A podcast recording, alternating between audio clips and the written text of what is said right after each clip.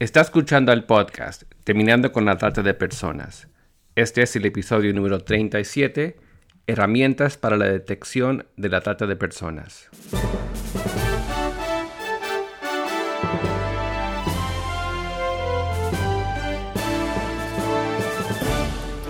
Bienvenido al podcast Terminando con la Trata de Personas.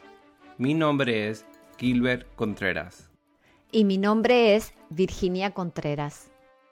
A través de nuestros episodios, que se emitirán cada dos semanas, buscaremos empoderarlo a usted con herramientas para estudiar el asunto, ser una voz y hacer una diferencia para terminar con la trata de personas. Este es el podcast en el que estudiamos los problemas para ser una voz y marcar la diferencia para poner fin a la trata de personas. Virginia, en las invitaciones que hacemos al final de casi todos los episodios es para que la gente se comunique con nosotros con preguntas y comentarios sobre el programa o cosas que han surgido en, episodios anteriores. Y hoy pensamos que abordemos un tema que se ha preguntado. ¿No es así? Sí, recientemente hemos tenido varias preguntas acerca de las herramientas de detección de situaciones de trata de personas. Pero para aquellos como yo, en nuestra audiencia, que pueden no haber escuchado mucho esta expresión, ¿qué es un conjunto de herramientas de detección? Bueno, una herramienta de detección es algo que se usa en una conversación individual con una posible víctima. Y es diferente a usar cosas como una lista de control de, de, banderas rojas. Algunos lo llaman lucecitas rojas o banderas rojas que se nos prenden cuando por ahí estamos ante una posible situación de trata de personas. Eh, muchas veces verás protocolos que se basan en estas banderas rojas. Ahora bien, la guía y herramienta de detección de la trata de personas es una publicación que fue financiada por el Departamento de Salud y Servicios Humanos de los Estados Unidos, la Administración para Niños y Familias y la Oficina de Trata de Personas de ese país.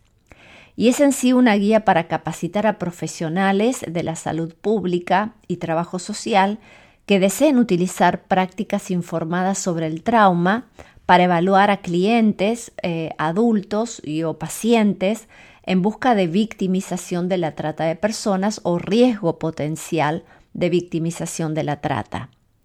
Es decir, este conjunto de herramientas proporciona una herramienta de detección para usar en la identificación de posibles víctimas de trata de personas. Esta herramienta se ha desarrollado en base a las últimas investigaciones y las mejores prácticas en detección. Y los objetivos de estas herramientas son ayudar a reconocer los signos emocionales de comportamiento y físicos de la trata, y estos son los que comúnmente conocemos como banderas rojas, responder de una manera apropiada y sensible para evaluar las necesidades particulares del cliente o paciente, y hacer referencias apropiadas para servicios requeridos para poder proteger entonces y ayudar a esta víctima. Entonces, la diferencia entre las herramientas de la lista de control de banderas rojas y las evaluaciones del cuestionario de detección es la siguiente. Una lista de control de banderas rojas se utiliza para identificar solamente los factores de riesgos de la posible trata de personas. ¿Podrías darnos algunos ejemplos de banderas rojas para prestar atención? Sí, por ejemplo, algunos indicadores generales de trata de personas son que estas personas muestran señales de que su movimiento está controlado por otro, están sujetos a violencia o amenazas de violencia, los vemos temerosos de revelar su estatus o su identidad migratoria, tal vez tener identidad y o documentos de viaje falsos, no saber tal vez el idioma local, recibir poco o ningún pago por su trabajo o sus servicios y vivir en condiciones de calidad inferior. Específicamente, algunos indicadores de trata sexual son personas que pasan de un burdel a otro con frecuencia, o tener tatuajes u otras marcas o ropa o joyas que indiquen que son de su propiedad, dormir donde trabajan, tener pocas prendas de vestir, excepto lencería, y tener evidencia a veces de sexo violento y o desprotegido. Algunos indicadores de trata laboral es vivir en un local con pocas posesiones, falta de ropa de trabajo protectora o apropiada para el trabajo que realizan, sin tener acceso a sus ganancias o estar sin un contrato laboral, una falta de capacitación básica para su trabajo, incluyendo licencias, ver que no hay avisos de salud o seguridad en el lugar de trabajo, tener un propietario o un gerente que no puede mostrar registros de salarios pagados, tener a veces en el lugar un equipo que está modificado para ser usado por niños y eh, los trabajadores que tienen que pagar el porcentaje del salario del empleador para mantener su trabajo. Y finalmente algunos indicadores de servidumbre doméstica que podemos encontrar y que tenemos que prestar atención. Es alguien que vive con una familia pero duerme y come aparte de ellos, que no tienen un espacio privado, que rara vez y alguna vez abandonan la casa por razones sociales o de otra índole, que se les dan a veces las sobras que come la familia para que ellos coman, o que está sujeto a insultos, abusos, amenazas y o violencia. Por lo tanto, como hemos hablado en otros episodios anteriores, si encuentras o si ves algunas de estas señales de advertencias de las que hemos hablado antes, podrías dirigir a esa persona a una entrevista en la que usaríamos entonces una herramienta de detección anteriores son como banderas rojas, mm. pero pasaríamos a una herramienta de detección que es un breve cuestionario diseñado para identificar señales más específicas de la trata de personas. Y luego eso progresaría a una herramienta de identificación más larga, pero este sería el comienzo de identificarlo a través de una conversación individual, a través entonces de una evaluación de detección. Entonces, para estar seguro que lo entiendo, una herramienta de detección es diferente de una lista de banderas rojas. Se utiliza la lista de control de banderas rojas para identificar los factores de riesgo de la posible trata de personas. Y las herramientas de detección son cuestionarios cortos diseñados para identificar posibles señales de de personas. Exactamente, Gilbert. Entonces, una lista de verificación de banderas rojas no es una herramienta de detección, pero sí puede ser útil junto con las herramientas de detección. Las listas de verificación de bandera roja sirven como guías rápidas que ayudan a los profesionales a reconocer un conjunto de síntomas.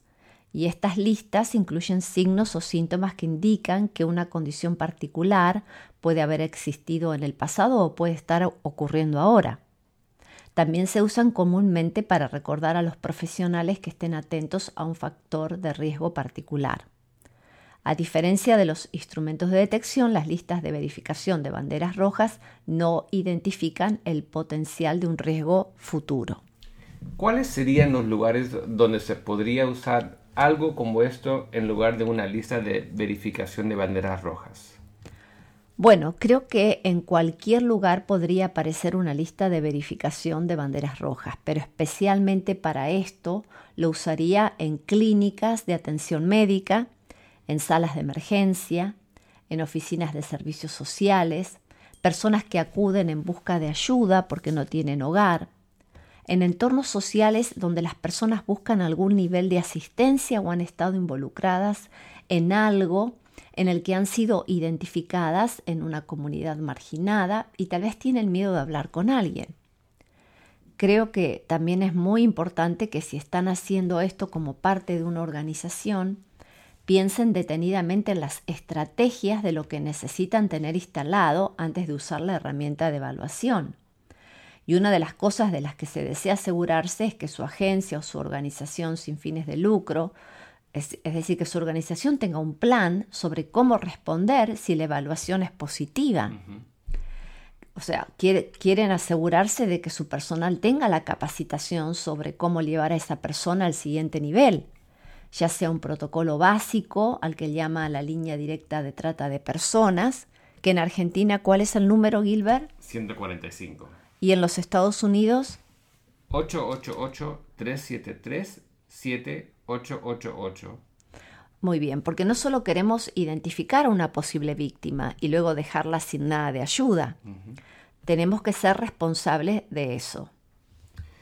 Es parte de ese conjunto de herramientas que también se proporciona para el caso que haya una identificación positiva de trata. Me refiero a, que, a qué hacer a continuación o es algo que la organización realmente necesita hacer para crear un marco para ellos mismos? Bueno, muy buena pregunta. Creo que este es el comienzo de eso. Este paquete de herramientas del que queremos hablar hoy, que fue desarrollado por la Oficina de Salud y Servicios Humanos para la Trata de Personas de los Estados Unidos, busca recursos y proporcionar recursos y es un sitio web excelente para visitar. Y en este conjunto de herramientas, el resumen básicamente brinda una descripción general de quién lo usa, cómo se usa y qué necesita tener instalado para comenzar a hacer las referencias apropiadas. O sea, el conjunto de herramientas es parte de un centro de capacitación y asistencia técnica y no es algo que requiera que lo paguemos ya que es gratis. Por lo tanto, como advertencia, no hagas esto a menos que hayas tenido alguna capacitación informada sobre el trauma. ¿Podrías recordar a nuestra audiencia a qué te refieres? Sí, la atención informada sobre el trauma significa que uno sabe cómo reconocer cuando alguien está teniendo una respuesta, por ejemplo, de ansiedad. Y hemos hablado muchas veces sobre la atención informada sobre el trauma en este podcast. Es decir, comprender que la respuesta de alguien puede no ser solo un sí o un no, pero en realidad puede ser lo que está programado para decir, porque han tenido experiencias adversas en su infancia, o a través de la trata de personas, o a través de la violencia doméstica. Pero cuando estamos informados sobre el trauma, determinará cómo nosotros necesitamos conducir una conversación. Lo que realmente me encanta de estas herramientas es que brindan los conceptos básicos para un enfoque basado en el trauma, que se incluye en el conjunto de herramientas. Por lo tanto, echemos un vistazo al primer paso, que es consejos para construir relaciones. Esta no es una evaluación donde le das a alguien un formulario y le pides que lo llene. Esta es una herramienta de detección muy individualizada y está diseñada para que primero tengamos que crear un espacio seguro para la detección y eso significa que debe ser una conversación privada. Si alguien entra y hay una de las señales de advertencia de, las que hablamos a veces, si hay alguien más con la víctima que está hablando todo el tiempo por ella, otra persona que maneja todos los documentos, esta no es la situación que queremos. Nunca harías este examen, Gilbert, frente a esa persona. No. no sería un lugar seguro, así que querrías asegurarte de que esta conversación sea privada y que otras personas no estén en la misma habitación. Tampoco lo vas a hacer en una habitación llena de otros miembros del personal, porque eso lo hace sentir menos personal y menos seguro. Por lo tanto, el primer paso es asegurarse de que la persona que estás entrevistando se sienta segura. Y es posible a veces que necesite un traductor. Y el traductor debe ser un traductor profesional, no alguien que vino con la víctima. Así que esas son piezas realmente importantes para considerar e incluso necesitas pensar en su comodidad física. Tal vez acaban de entrar por recién haber sido rescatadas estas víctimas y pueden estar ansiosas porque tal vez tienen un bajo nivel de azúcar en la sangre, así que hay que ofrecerles un snack, ofrecerles té o café, etc. Por lo tanto, es importante que creamos esas oportunidades para que tengan un lugar donde asegurarse de que se sientan cómodos. Y luego al hacer que esta relación se desarrolle, usted quiere asegurarse de que su lenguaje corporal no sea amenazante. Y cuando está hablando con una posible víctima de la trata de personas, quiere estar cara a cara, no quiere estar por encima de ellos, quiere que se sientan cómodos. No es bueno cruzar los brazos, todos sabemos que cuando uno cruza los brazos se siente como a la defensiva. Por lo tanto, queremos un lenguaje corporal abierto y luego queremos asegurarnos de mantener un tono de voz muy tranquilo. Entonces, no importa lo que digan, realmente no puedes responder de una manera emocional. Necesitas ser abierto y aceptar y simplemente dejar que hablen.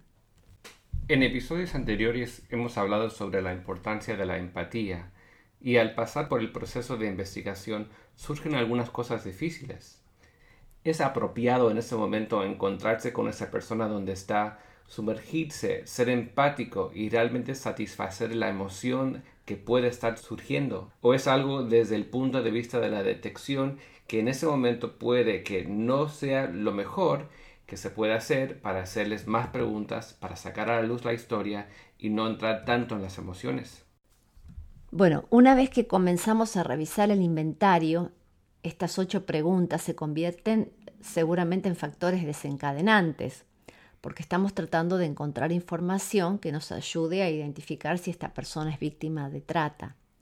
Y ahí es donde la capacitación informada sobre el trauma para el personal se vuelve realmente importante.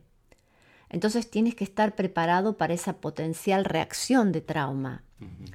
Y me encanta que en este conjunto de herramientas venga con algunas técnicas de conexión muy básicas con las que puede trabajar con la presunta víctima. Así que lo que pasa es que tal vez la presunta víctima de trata se pone ansiosa, mira hacia otro lado y no parece poder concentrarse. Y tal vez te dice, no sé si puedo quedarme. Y tal vez tartamudea, hay lágrimas, cosas que muestran que ya no se sienten cómodas. Y así, una técnica simple es una técnica de respiración que puede calmar la ansiedad de una persona o un ataque de pánico.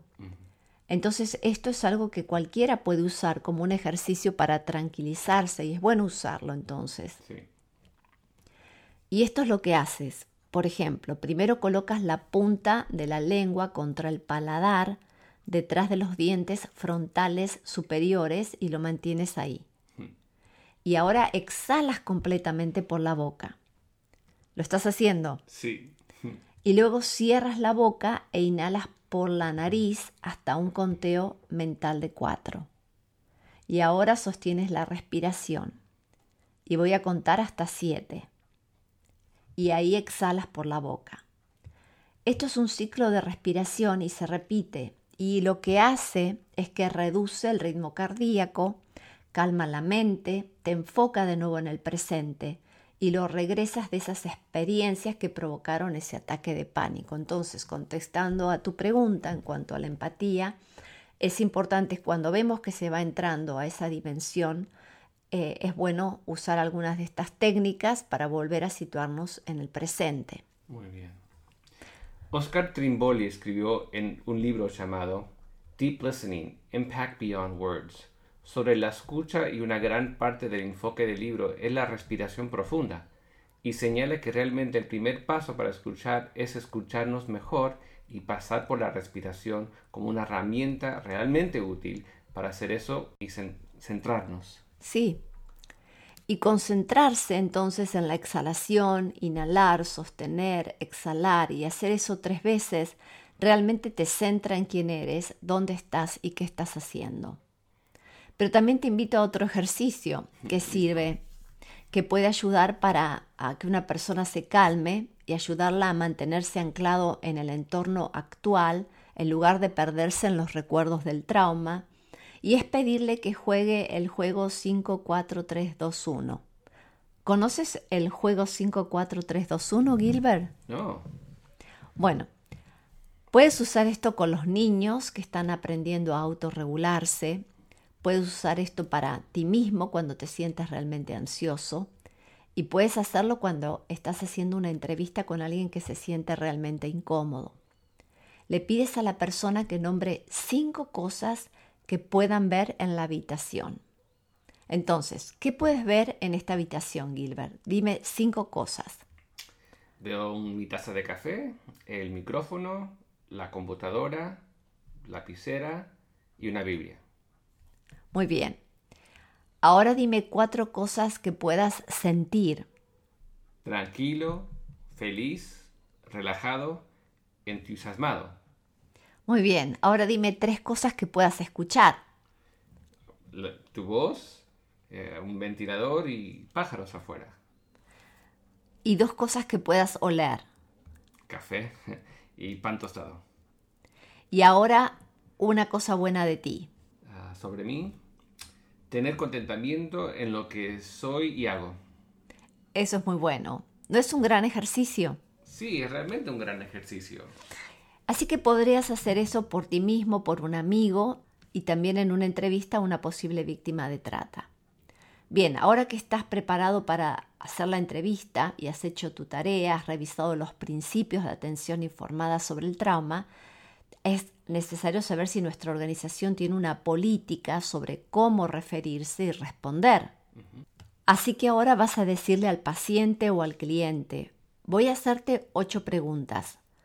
Puedes responder a cada pregunta de una de las tres formas siguientes. Sí, no, no sé. No es necesario que proporcione ningún detalle específico y puede negarse a responder cualquier pregunta si prefiere no responder. ¿Cuáles son las tres respuestas entonces que buscamos que diga? Sí, no, no sé. Entonces, lo que hicimos con el 5, 4, 3, 2, 1, el ejercicio de respiración, harías eso con, en cada situación antes de comenzar con las preguntas o simplemente una situación en la que hay un indicador de que alguien puede no estar presente o quizás tener una dificultad en concentrarse. Bueno, esto va a depender de la persona en particular. Puedes comenzar y decir que así es como va a funcionar esto, que puede responder que sí, que no, no lo sé, y luego puedes comenzar la encuesta, la evaluación y darte cuenta de que se han vuelto ansiosos o comenzaron a mirar hacia otro lado y se empiezan a sentir como encerrados. Entonces dirías, hagamos este ejercicio de respiración o el ejercicio 54321. Bien. Si existe la sensación de que pueden estar incómodos, es cuando tienes que comenzar con uno de estos ejercicios. Así que es un tema de juicio en ese momento y hay dos herramientas que pueden ayudar a centrar a alguien fantástico. Es una buena práctica para aprender y hay muchos entornos diferentes en los que puede resultar muy útil. Bien, ahora vamos a revisar la herramienta de evaluación y hacer las ocho preguntas. La primera pregunta es la siguiente que le vas a hacer. A veces las mentiras se usan para engañar a las personas para que acepten un trabajo que no existe y se quedan atrapadas en un trabajo o situación que nunca quisieron. Y ahí le preguntas, ¿alguna vez has experimentado esto o estás en una situación en la que crees que esto podría suceder? Y es ahí donde pueden contestar sí, no, no sé o no responder. No sé si te das cuenta de cómo está formulado, pero la idea es pensar a través de una tercera persona, lo que puede ser más fácil para una posible víctima. O sea, no le estás preguntando, sino que estás poniendo una situación en, eh, hipotética en tercera persona. Muy bien. La segunda pregunta es, a veces las personas se esfuerzan por pagarle a una persona que le proporcionó transporte, un lugar para quedarse, dinero o algo más que necesitan. La persona a quien le deben dinero puede entonces requerir que hagan cosas si tienen dificultades para pagar debido a la deuda. ¿Alguna vez has experimentado esto o estás en una situación en la que crees que esto podría suceder? Entonces, este tipo de escenario que hemos escuchado una y otra vez sería un indicador muy claro de que alguien es vulnerable a estar siendo explotado. La tercera pregunta. A veces las personas hacen un trabajo injusto, inseguro o incluso peligroso, o se quedan en situaciones peligrosas porque si no lo hacen, alguien podría lastimarlos o a lastimar a alguien más. ¿Alguna vez has experimentado esto o estás en una situación en la que crees que esto podría suceder? Muy a menudo oímos que eso es lo que mantiene a las personas donde están. Es la amenaza contra un miembro de la familia, ¿verdad? Sí, Gilbert, lo hemos hablado en otros podcasts cuando mucha gente se pregunta, pero ¿por qué no se escapan? Y te das cuenta cómo las respuestas a esto no requieren mucha elaboración, es solo una evaluación entonces, esto es una herramienta de detección y solo estamos buscando un sí o un no. Bien. La cuarta pregunta. A veces las personas no pueden guardar o conservar su propia identificación o documentos de viaje. ¿Alguna vez has experimentado esto o estás en una situación en la que crees que esto podría suceder? La quinta pregunta. A veces las personas trabajan para alguien o pasan tiempo con alguien que no les permite ponerse en contacto con su familia, pasar tiempo con sus amigos o ir donde quieran cuando quieran. ¿Alguna vez has experimentado esto o estás en una situación en la que crees que esto podría suceder? Y en preguntas como estas a veces vemos que algunos tipos de situaciones se superponen, además de la trata de personas. Por lo tanto, esta es una herramienta de detección, pero no es una herramienta de diagnóstico. Si respondieron que sí a alguien que no les permite ponerse en contacto con su familia, esto también podría ser aislamiento como resultado de violencia doméstica y no necesariamente de trata de personas. Por lo tanto, es una herramienta de detección y no una herramienta de diagnóstico. Número 6. A veces las personas viven donde trabajan o donde la persona a cargo les dice que vivan y no se les permite vivir en ningún otro lugar. ¿Alguna vez has experimentado esto o estás en una situación en la que crees que esto podría suceder? Y nuevamente, solo estamos pidiendo un sí, un no, no sé o rechazo de responder porque no estamos buscando más que información, solo queremos información de la superficie. 7. A veces se les dice a las personas que mientan sobre su situación, incluido el tipo de trabajo que hacen. ¿Alguna vez alguien te ha dicho que mientas sobre el tipo de trabajo que estás haciendo o estarás haciendo? Y la última pregunta, a veces las personas son heridas o amenazadas o se hacen amenazas a sus familiares o seres queridos o se les obliga a hacer cosas que no quieren hacer para ganar dinero para otra persona o para pagarles una deuda. ¿Alguna vez has experimentado esto o estás en una situación en la que crees que esto podría suceder? Entonces, en cada una de esas preguntas tenemos un escenario y no estamos diciendo que esto le haya pasado. Solo estamos preguntándoles si es posible que hayan tenido una experiencia similar o si creen que podría sucederle. Y luego, y aquí está la manera fácil de evaluar los resultados, si el cliente o el paciente respondieron afirmativamente a cualquiera de las preguntas, esto puede indicar entonces un riesgo de trata actual, anterior o futura. Y si crees que esta persona está en riesgo, puedes analizar las opciones de derivación, incluido el informe a las autoridades competentes capacitadas en la trata de personas, y puedes aún preguntar, ¿deseas obtener recursos o información adicionales? Y ahí poder contactar a la línea directa contra la trata de personas. Y como sabemos que este podcast es oído en varios países de habla hispana, les animamos a nuestros oyentes para que averigüen cuál es el número de su país. Muy buen consejo, Gilbert. Entonces, cuando nuestros oyentes están buscando herramientas de detección, no solo hacen ocho preguntas, sino que se incluye todo el conjunto de herramientas que lo prepara para asegurarse de que su organización cuenta con todas las piezas necesarias para que su personal tenga una capacitación informada sobre el trauma, lo que también comprende los informes obligatorios y tener una lista de cómo responder y a quién derivar.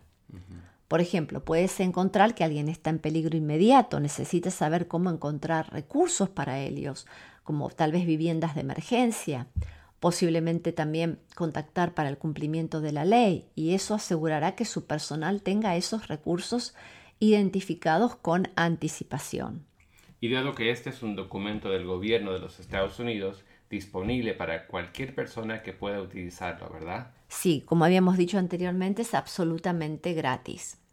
Pondremos toda esta información en las notas de este episodio y por supuesto con cada documento a cual hacemos referencia en nuestros programas. Pero Virginia, realmente me sorprende escuchar estas preguntas.